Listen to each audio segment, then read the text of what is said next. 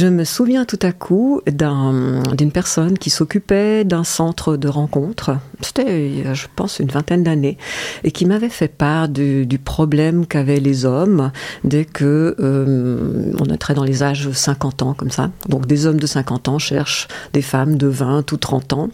Et euh, quand ils sont avec des femmes de 50 ans, ils me disaient, ils font souvent cette remarque, mais j'ai pas envie d'être avec ma mère.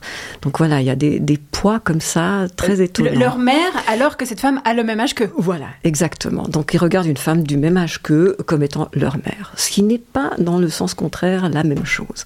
Voilà, même les jeunes filles euh, commencent à, rêver de leurs profs quand elles ont 20, 25 ans, euh, voilà, et même avant. Donc il y a d'autres images, d'autres imaginaires à différents âges. Mais bien sûr, ça dépend aussi de la personnalité de chacun et du vécu de chacun. Mais ça, c'est une des choses qui me, qui me vient en surface en écoutant ce que je viens d'entendre.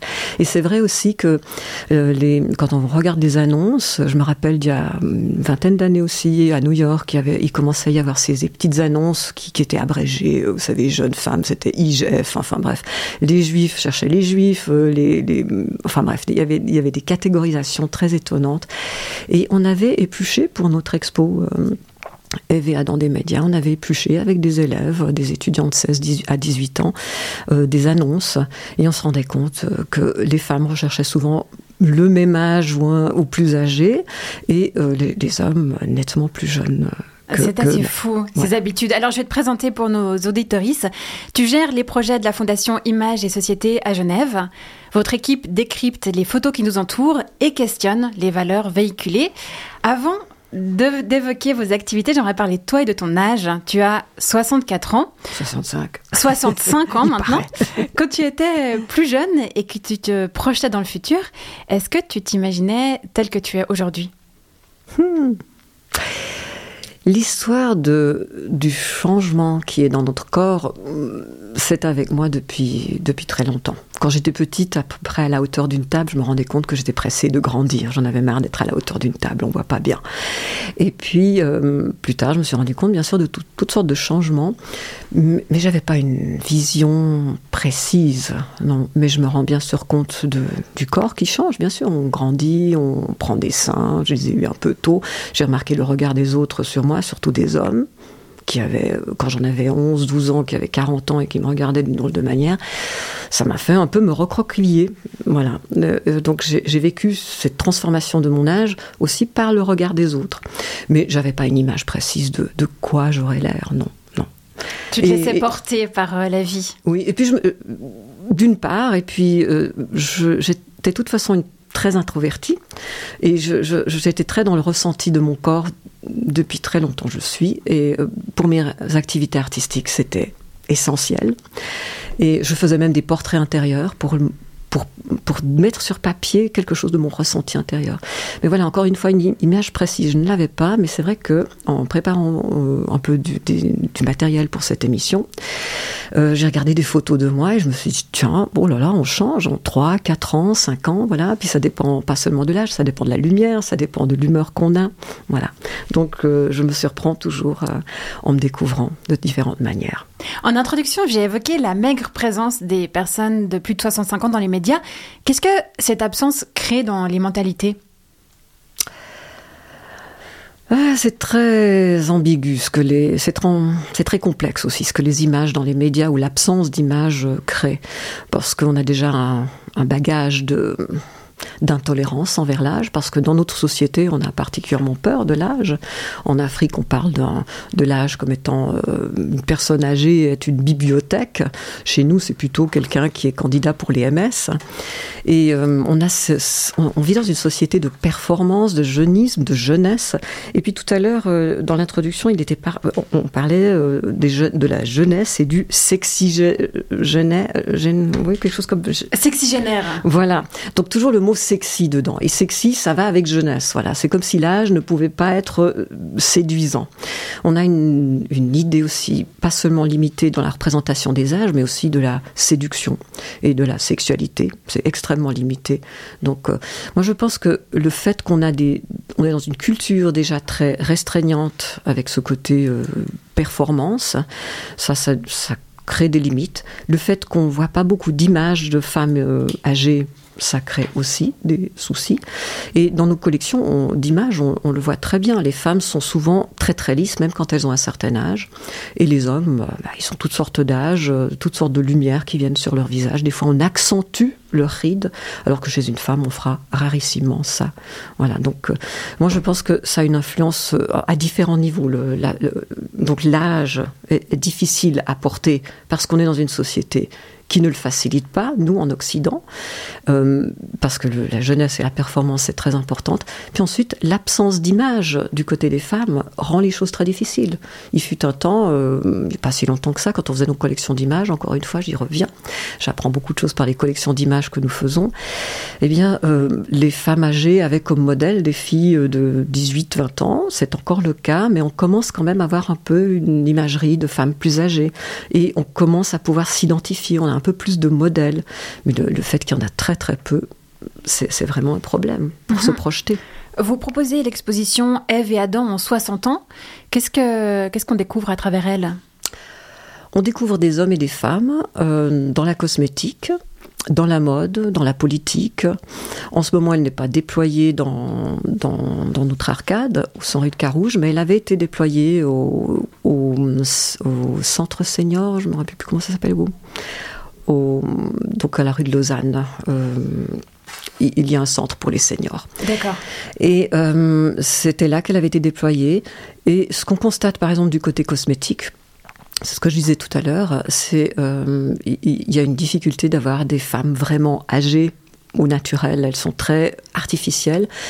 Et dans la politique, elles ont des airs plus aimables sur les photos malgré toute la présence de nos présidentes euh, qui ont lutté hein, pour avoir une image plus positive de l'âge, comme Calmiret et bien d'autres, eh bien, on, garde des, images plutôt irréelles de la, femme âgée. Alors que les hommes, bon, dans les cosmétiques, ils sont encore très peu présents, ça le devient de plus en plus, mais ils sont quand même beaucoup plus variés.